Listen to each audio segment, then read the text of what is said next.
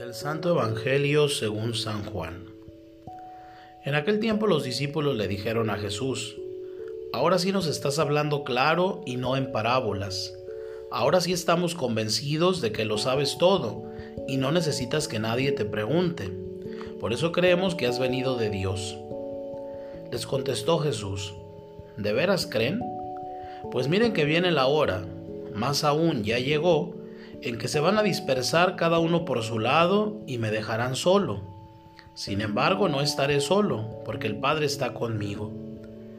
Les he dicho estas cosas para que tengan paz en mí. En el mundo tendrán tribulaciones, pero tengan valor, porque yo he vencido al mundo. Palabra del Señor. Hoy podemos tener la sensación de que el mundo de la fe en Cristo se debilita hay muchas noticias que van en contra de la fortaleza que querríamos recibir de la vida fundamentada íntegramente en el Evangelio. Los valores del consumismo, el capitalismo, la sensualidad y el materialismo están en boga y en contra de todo lo que suponga ponerse en sintonía con las exigencias evangélicas. No obstante, este conjunto de valores y de maneras de entender la vida no dan ni la plenitud personal ni la paz, sino que solo traen más malestar e inquietud interior.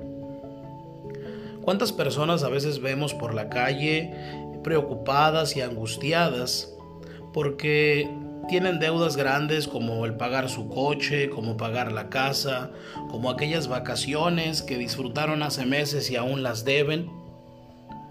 Las palabras de Jesús nos invitan a la confianza. Ánimo, yo he vencido al mundo.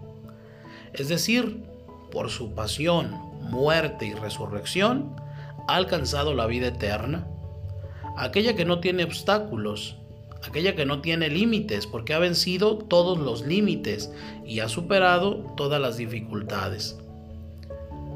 Los de Cristo vencemos las dificultades tal y como Él las ha vencido a pesar de que en nuestra vida también hayamos de pasar por sucesivas muertes y resurrecciones, nunca deseadas pero sí asumidas por el mismo misterio pascual de Cristo.